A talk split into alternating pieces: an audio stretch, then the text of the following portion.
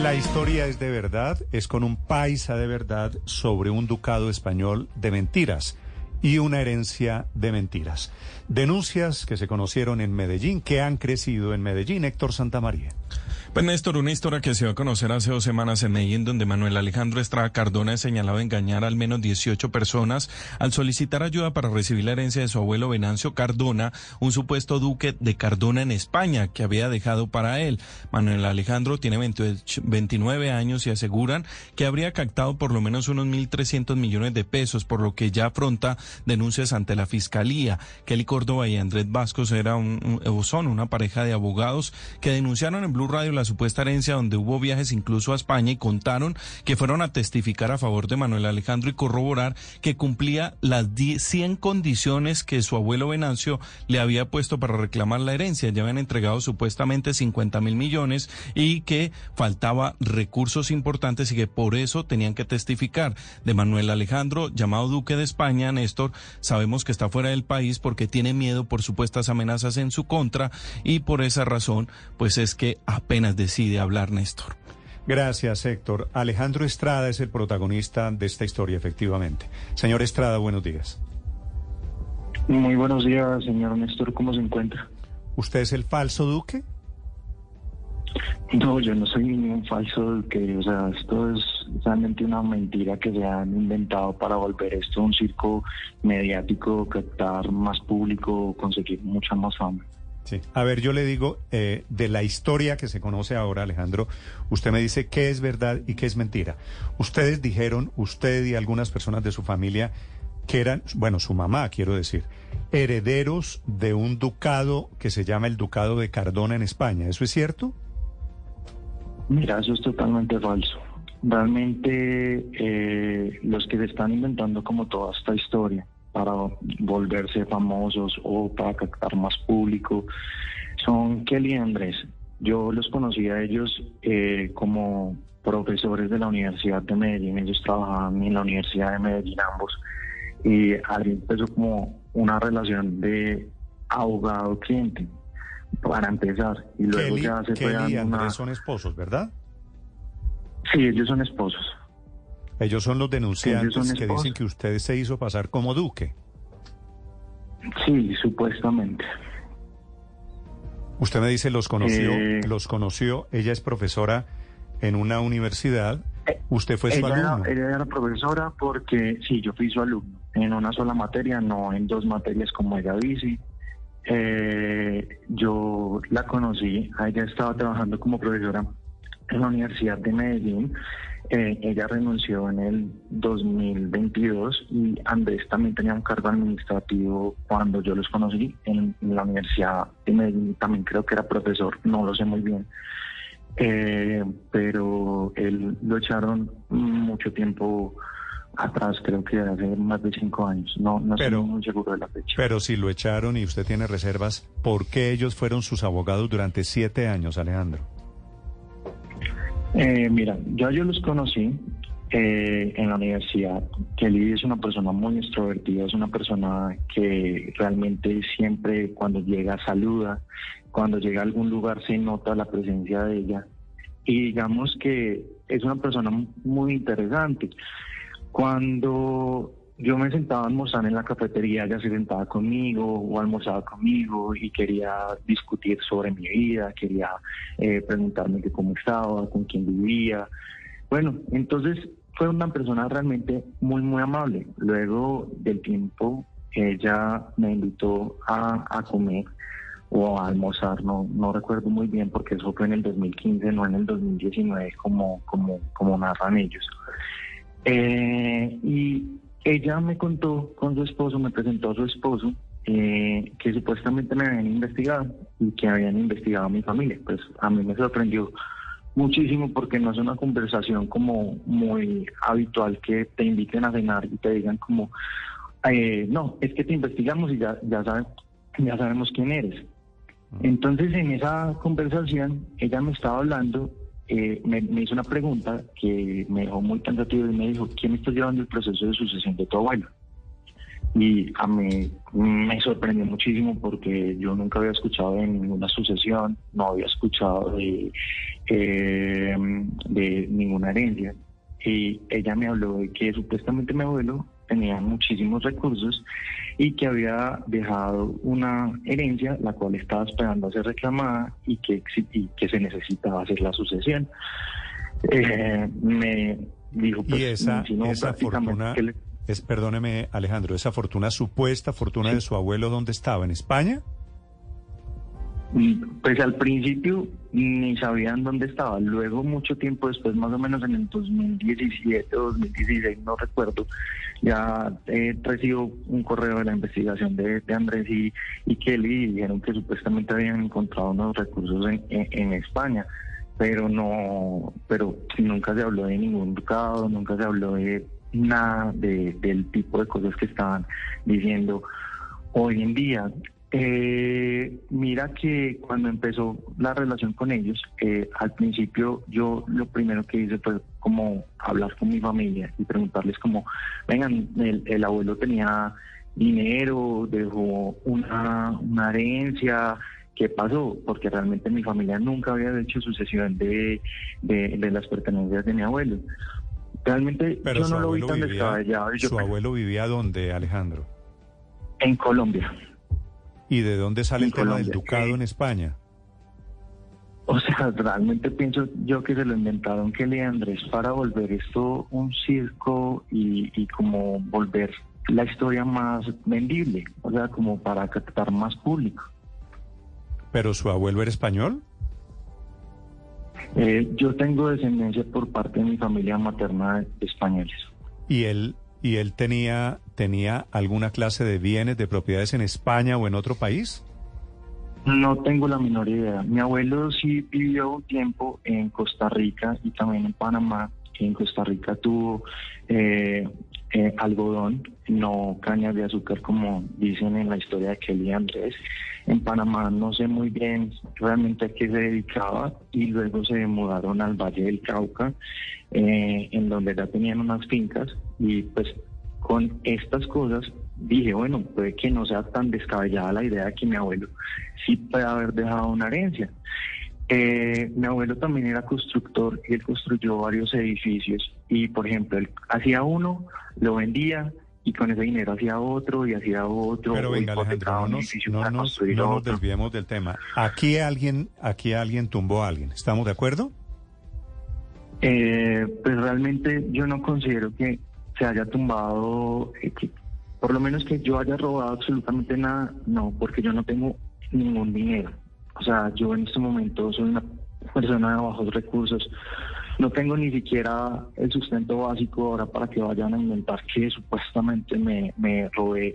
Primero dicen 28 mil dólares, en otras partes mil millones, en otras partes dicen 1.300 millones, en otras partes dicen 1.500. Realmente. ¿Usted pidió plata para supuestamente tramitar la sucesión de su ducado español?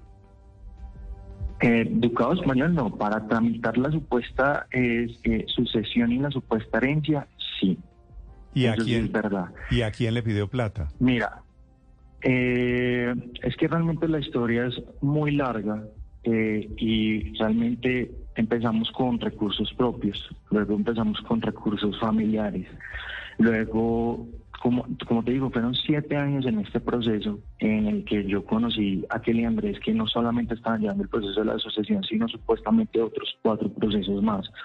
Uno de mala praxis, otro contra una persona que me había engañado con un subarrendamiento y otro contra otra persona que me había hecho meter en un préstamo y no pagó. ¿Cuánta plata eh, recogieron, Alejandro? ¿Cuánta plata recogieron ustedes? Eh, no tengo la, la, menor idea, o sea, realmente los, los ahorros y todo lo que nosotros teníamos, pues ya hace muchísimo tiempo se acabó. No, por eso. Aparte de eso, ustedes se gastaron, se gastaron los ahorros intentando reclamar una herencia que ustedes no conocían, ¿cierto? Exacto. Y también pidieron, y también pidieron, también pidieron plata prestada. Exacto, y pedimos, eh, nosotros teníamos muy buena historia crediticio. Yo tenía la tarjeta de crédito desde los 14 años. Eh, mi mamá también tenía una excelente historia crediticio. Entonces, lo primero que empezamos a recurrir fue a las entidades bancarias, porque supuestamente eh, se necesitaba mucho, mucho dinero y para supuestamente reclamar una sucesión se necesitan pagar supuestamente eh, impuestos, se necesita pagar viáticos. A mí quienes Andrés me habían enviado una propuesta eh, comercial para llevar la sucesión en el 2015. Por eso, ahí, es, donde, Alejandro, ¿cuánta plata recogieron ustedes? no solo la que pusieron ustedes de su familia, que con esa plata pueden hacer lo que quieran, de la plata que recogieron prestada, ¿cuánta fue? Pues mira, de las deudas que yo tengo con personas naturales, eh, tengo una deuda de 30 millones, otra deuda de 38 millones eh, y otra deuda de 300 millones. Esas son las verdaderas deudas que yo 370 millones de pesos. O sea, usted usted recogió 370 millones de pesos y a esas personas les dijo, préstame plata que es que voy a tramitar una herencia que yo no conocía. Eh, no, mira que la, ese dinero ni siquiera lo conseguí yo. Solamente los 300 millones de pesos, yo fui el que le dije a, a un amigo que fue el que me los prestó, que los necesitaba urgente, que necesitaba pagarle a Kelly Andrés, porque tuvimos como un episodio en el 2021 en el que ellos me estaban cobrando, digamos, todos los viáticos, todos los honorarios, me estaban o sea, fue muy desesperante ese, ese episodio. Entonces me desesperó hasta tal, punto que recurrí a un amigo y me prestó los 300 millones de pesos. Y, a ese amigo, Alejandro, a ese amigo usted le dijo, préstame una plata que es que me acabo de enterar que mi abuelo tenía un ducado en España. Yo a lo que le, yo, yo lo, no, yo lo que le dije a mi amigo es que por favor, y tengo el chat en el cual le pedí el dinero, eh, yo lo que le dije a mi amigo es que me prestara el dinero, por favor, que eh, necesitaba pagarle a Kelly Andrés, que ellos me habían indicado que supuestamente la herencia ya iba a salir. Yo le dije, en el momento que supuestamente a mí me salga esta herencia, yo te voy a pagar a ti. Y realmente mi amigo, sin dudarlo, me prestó el dinero. Eh, los otros dineros, eh, los 30 millones, los, los 38 millones de pesos, eh, Kelly Andrés se los consiguieron y se los entregaron a ellos en efectivo. ¿Y con quiénes se los consiguieron? Con empleados de ellos de la firma Vasco y Corena, con familiares de Kelly y Andrés. O sea, ellos me llamaban y me decían, ah, no, necesitamos más dinero, pero ya lo tenemos ya, ya, ya tenemos el dinero, solo necesitamos que tú nos eh, firmes las letras eh, para las personas. Entonces, también me acuerdo que, esos 30 millones de pesos, eh, perdón, de esos 300 millones de pesos que yo me conseguí prestados, había que cubrir un, un crédito de 40 millones de pesos que ellos se habían conseguido con la madrastra de Andrés Vasco. Eh, ese crédito de los 40 millones de pesos, recuerdo que Kelly me, me llamó y me decía, no, mira Alejandro, es que necesito que te llames ya a Raquel y necesito que le digas a, a, Raquel que necesitas esta plata, decirle que le vas a pagar el doble porque si no, no te la va a prestar. Es la madrastra de Andrés. Sí, sí. Es la madrastra de Andrés Vasco. Eh, y ellos, a mí me parecía un poco extraño, pero la verdad no pues quería terminar este proceso rápido, que ellos a mí me habían hablado muy mal de la señora Raquel, ellos me habían dicho que tiempo atrás que el señor Andrés Vasco estuvo muy, muy, muy enfermo, él prácticamente estuvo al borde de la muerte, ellos necesitaban unos recursos económicos, ellos cuando yo los conocí eran unas personas humildes, o sea, ellos no, eh, que Leandre no, no, no eran unas personas ricas, tampoco eh, vivían con muchísimo lujo, eh, y que cuando él estaba muy grave, eh, Raquel y el papá de Andrés, ellos le pidieron recursos para poder pagar el hospital y que supuestamente Raquel y Andrés se habían negado. Sí, Alejandro, lo que pasa es que y se lo digo con todo respeto, se está yendo por las ramas. Nos estamos metiendo en una cantidad de asuntos que no le interesan a la audiencia. Lo concreto es, ¿usted por qué, si sabe que su abuelo es más paisa que la arepa, eh, termina usted creyendo que realmente tiene algún tipo de posibilidad de reclamar una herencia de ninguna parte en España y para qué recogía la plata. O sea, ¿Cuál era la garantía con la que usted recogía la plata para supuestamente pagar? ¿Usted fue a España, se, se dio cuenta de que eso se lo pagaban a alguien, de que había un proceso en marcha? No, yo nunca me di cuenta que eso se lo pagaban a nadie, porque siempre que supuestamente íbamos a tener las audiencias, que él nos reunían en el lobby del hotel y nos decía, no, eh, hoy no va a ser la audiencia, hoy no va a pasar absolutamente nada, hoy nos tenemos que ir a recorrer la ciudad, eh, la audiencia la reprogramaron, primero era las audiencias en, en noviembre, luego las habían reprogramado supuestamente para enero y ya luego en enero supuestamente las reprogramaron para julio del 2022 supuestamente. O sea, siempre eh, Kelly nos decía, no, no, la, la, la audiencia no va a ser, la audiencia no va a ser, la audiencia no va a ser. Alejandro, ¿cómo prestaba la plata? ¿A cambio de qué? ¿De rendimiento, de intereses, de parte de la herencia cuando la reclamaba? ¿O usted cómo hacía para, que le prestaran esa plata? Para nada, como te digo, Kelly y Andrés eran las personas que conseguían eh, las personas que iban a prestar los recursos y ellos me decían, ah, mira, que que el Raquel tiene 40 millones de pesos. O mira, eh, la, una empleada de ellos tiene eh, 30 millones de pesos que se van a necesitar para, para el viaje.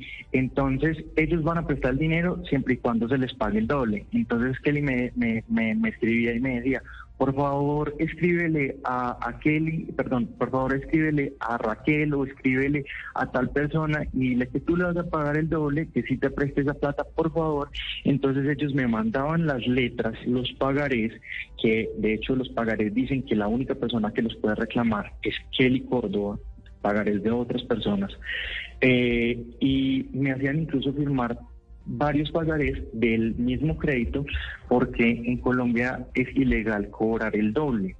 Eh, es interés de usura. Entonces ellos me decían que como eso no lo podían poner en la letra, no podían decir entonces me prestaron 30 millones de pesos y, iban a cobrar 80 millones de, de pesos, entonces que tenía que firmar varios pagarés. Claro, ¿y por cuánto tiempo era la plata? ¿Se la prestaban? ¿Usted tenía un límite para devolverla? No, no, no tenía ningún límite de, tiempo. O sea, eh, supuestamente Kelly y Andrés lo que me decían era que cuando se, cuando, cuando saliera la herencia, recuerdo que cuando la, una empleada de ellos eh, prestó los 30 millones de pesos, que supuestamente ese dinero era para que ella viajara a España, para comprarle ropa a ella, para eh, la manutención de ella en España, y que se utilizó el dinero supuestamente para eso. Eh, llega y me pregunta ella en el centro comercial del Tesoro que cuándo se le iba a pagar el dinero. Yo la verdad le dije, yo no sé. Y en ese le dije a Andrés Vasco, Andrés, ¿cuándo se le va a pagar el dinero? Y Andrés le dijo a ella y a su novio que se lo iban a pagar en una semana. Que supuestamente en una semana, después de la supuesta audiencia en España, pero la plata, pero la plata, Alejandro, ¿a quién se la prestaban? ¿A ellos o a usted? Se las entre, muchos, por ejemplo, ese dinero, esos 30 millones de pesos, se los entregaban en efectivo a, a Kelly Andrés. No, eh, no a quién, millones de pesos. no a quién, no a quién se lo entregaban, a quién se lo prestaban. A mí. Por eso. A mí, porque el, porque la deuda queda a mi nombre. ¿Usted, Alejandro, es así de ingenuo para todo en la vida? Mm, mire, señor Néstor, pues la verdad... Estoy aterrado. a usted una profesora le dice, usted tenía un abuelo rico, usted se cree el cuento, comienza a pedir plata prestada. Yo, estaba muy pequeño en ese momento. Yo estaba muy pequeño en ese momento cuando ellos me, me, me contaron el tema de pues la por eso. sucesión. E, por, hombre, pequeño a los 22, 23 años, tampoco tan chiquito, pues. No, en ese momento tenía tenía 19. Yo no tengo 29 años ni 30 años. Como ¿Cuántos, ¿cuántos años tiene?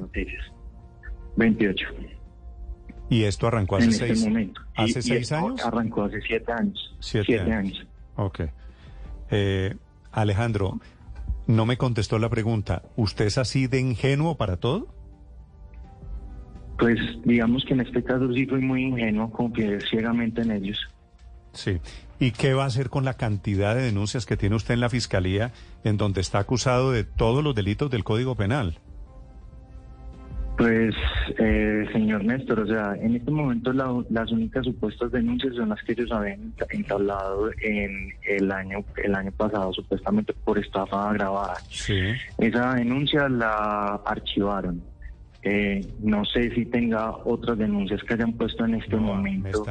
Realmente yo no tengo ni recursos para pagar un abogado en este momento, no tengo recursos, no tengo ni siquiera con qué subsistir, señor Néstor. ¿Qué le dice la gente de los préstamos en Medellín, Héctor, a usted? Pues me están escribiendo, Néstor, de, de esos 18, porque no solamente son los dos abogados que menciona, sino también de funcionarios de la gobernación de Antioquia sobre el respaldo a esos préstamos, porque al final la gran pregunta es, ¿hay herencia o no hay herencia, Alejandro? Pues la verdad yo no tengo la menor idea, porque él y, Andrés eran los que estaban llevando un supuesto proceso de una sucesión, que no solamente esa sucesión me correspondía a mí, sino que supuestamente esa sucesión le correspondía a toda mi familia. Eh, y, yo nunca, yo hasta el 6 de mayo pensé que eso era cierto. Yo hasta el 6 de mayo pensé que la sucesión era cierta, que el, eh, que, eh, el dinero existía, ya luego, el 6 de mayo, cuando no acepté hacer un préstamo de mil millones de pesos que Andrés Vasco quería que me metieran ese préstamo de mil millones de pesos, fue que me di cuenta de que realmente prácticamente todo es una mentira de ellos, porque cuando yo llamé a Andrés y le dije Andrés, mira, yo ya no voy a hacer ese préstamo, eh, realmente necesito que tú soluciones y no lo dejé hablar ese día. Eh, le colgué el teléfono. No sé si es que ellos pensaron que yo los había descubierto, que sabía algo más y comenzaron la ola de amenazas. Eh, ellos empezaron a amenazarme a mí, empezaron a amenazar a mi mamá, a decir que nos iban a matar, a decir que iban a matar a mis perros. Pero Alejandro, ¿cómo termina toda esta historia? Si usted era el que hablaba constantemente con ellos, prestaba plata, ¿cómo termina en toda esta historia metida su mamá? Es que mira que mi mamá al principio mm, no creía en ellos. Y mi mamá decía, no, pues una, una sucesión que ellos ya lo hubieran hecho. Entonces, eh, mi mamá al principio me decía, no, no, no, no, que ella no iba a dar recursos propios para, para ese proceso, que ella no creía. Digamos que yo empecé muy insistentemente porque Kelly también fue muy insistente conmigo en el proceso de la de, la supuesta sucesión, que lo empezáramos, que realmente iba a ser mucho dinero. Digamos que me, mi pecado fue haber sido ambicioso porque me dijeron que iba a ser muy rico y les creí.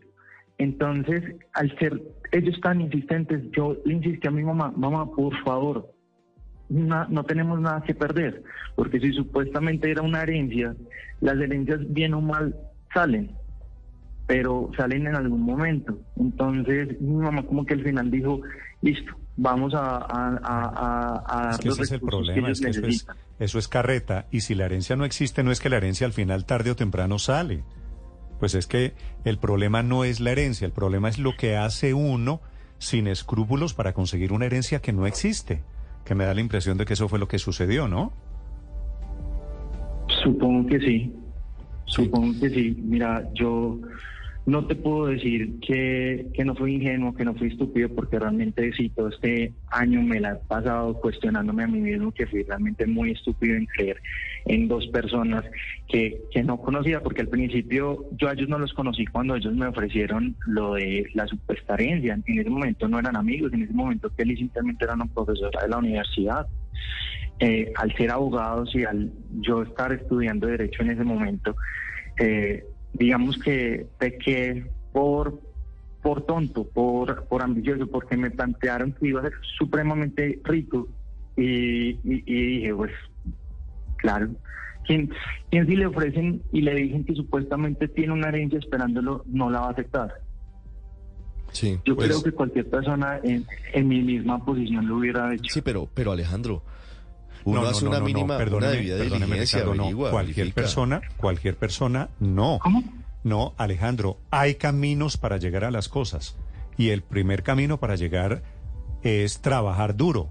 El segundo, si uno se da cuenta que puede haber una herencia, es verificar que uno tuvo un abuelo rico. Pero es que en su caso no, no había abuelo rico, no había herencia. Se pusieron a prestar plata. Pero es que lo que yo te digo, o sea, era posiblemente que mi abuelo sí tuviera eh, ese dinero porque mi abuelo había tenido lo que te digo en Costa Rica, había trabajado en, en, Panamá, también había eh, tenido su, su, finca grande en, en, el valle. Entonces, digamos que no era tan descabellada la idea de que sí hubiera podido tener un dinero. De que, porque por ejemplo, él vendió la finca del Valle y nadie sabe dónde quedó ese dinero. Entonces, digamos que para mí no era tan loco de que si pronto hubiera podido ser cierto la herencia. Sí. Alejandro, pues digamos, todo eso es discutible y debatible, pero es que Kelly y Andrés, Kelly Córdoba y Andrés Vasco, a quienes usted se indica de ser los responsables de la estafa, dicen que la, la Yo no estoy...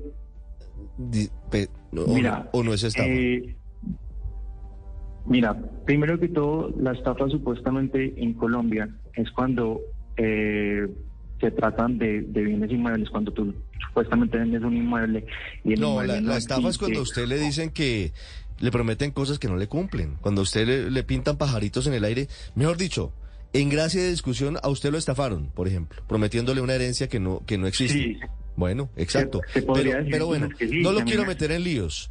Mm, pero es que Kelly y Andrés dicen que la, la, verdadera persona detrás de toda esta, esta trama es su mamá, que ella fue la que lo llevó a España, que ella es la responsable de todo lo que ha venido pasando. ¿Qué responsabilidad tiene su mamá en todo esto? Mi mamá literalmente no tiene nada que ver. Mi mamá literalmente lo único que hizo fue seguir todas las indicaciones de Kelly y Andrés y conseguir todos los dineros que ellos decían. Entonces, que si decían que hoy se necesitaba eh, 10 millones de pesos, mi mamá se conseguía los 10 millones de pesos, que si necesitaban supuestamente 15 millones de pesos, nos conseguíamos los 15 millones de pesos. Nosotros en ningún momento, mi mamá menos, tiene ninguna responsabilidad. Pero, pero no es cierto, Alejandro, que su mamá, doña Olga, era la encargada de conseguir las víctimas, principalmente empleados de la gobernación de. Las víctimas o las personas que ponían la plata. Las personas que ponían la plata. Hay testimonio, por lo menos, de una compañera de ella. Su mamá fue empleada de la gobernación de Antioquia que le dio 500 millones de pesos que hoy no aparecen. No, primero que todo, eh, Mariluz, mi mamá, no le dio 500 millones de pesos. Eso es totalmente falso. ¿Cuánto le dio Ella sí le prestó dinero a mi mamá. No tengo la menor idea. Realmente no sé cuánto le prestó Mariluz a mi mamá. Pero eh, Mariluz sí le prestó dinero a mi mamá. Eso sí es cierto. Porque nosotros ya en, un, en, un, momento ya no teníamos recursos. Si usted, si usted no sabe cuánta plata es, ¿cómo sabe que no son 500? Porque no son 500 millones de pesos, porque Mariluz no tenía e, esa capacidad de endeudamiento y tampoco tenía esos recursos. ¿Y cómo sabían ustedes cuál era la capacidad de endeudamiento de Mariluz? Porque la estudiaban. Porque ella... Ah, no, ¿cómo que la estudiábamos? O sea, ella literalmente le dijo a mi mamá, eh, oiga, si vos necesitas ayuda, te puedo prestar plata, pero, pues, o, sea, o sea, ni siquiera nosotros teníamos esa cantidad de dinero para que vayan a decir que otra persona también tenía esa cantidad de dinero. Es lo que me estoy tratando de referir. Alejandro, una, una pregunta, una duda final. Veo en las historias que ha escrito el colombiano en Medellín que usted es el hijo de un político antioqueño. ¿Quién es su padre? Sé qué relevancia tenga esa pregunta, pero no, pues porque se inventaron, porque se, porque al, todo esto es alrededor de un abuelo rico que era carreta. O sea, claro, claro que el nombre de su padre es relevante. ¿Su papá es un señor que fue ministro? No. ¿Fue senador? Eh, aspiró al Senado. Ok. pero no me puede decir el nombre, ¿verdad? O sea, no tengo ningún inconveniente, es Fabio Estrada, pero realmente mi papá, yo no tengo relación con mi papá hace muchísimos años y el abuelo, el abuelo rico era por, por el abuelo rico era por, el lado de, papá o de mamá. De mamá. Sí, ok. Papá no tiene nada que ver aquí en este caso, entonces. No, mi papá no tiene absolutamente nada que ver. ¿Usted terminó la carrera de derecho, Alejandro? En la Universidad de Medellín, ¿Cuánto le faltó? Eh, a mí me faltaba el año 2021 y 2022 en la Universidad de Medellín. Vale, vale. Alejandro, gracias por aceptar este diálogo. Con muchísimo gusto, señor Néstor. ¿Usted alguna vez habló con acento español allá en Medellín? No, nunca. Nunca dijo, vamos, chavales, necesito dinero. No, jamás. Ok. Jamás. y jamás los préstamos o, o, las cosas las pedía con acento español o, o prometiendo que iban a ser eh, eh, duques o, o, iban a pertenecer a la realeza tampoco. Vale, entiendo. Alejandro, gracias, muy amable, feliz día allí en Medellín.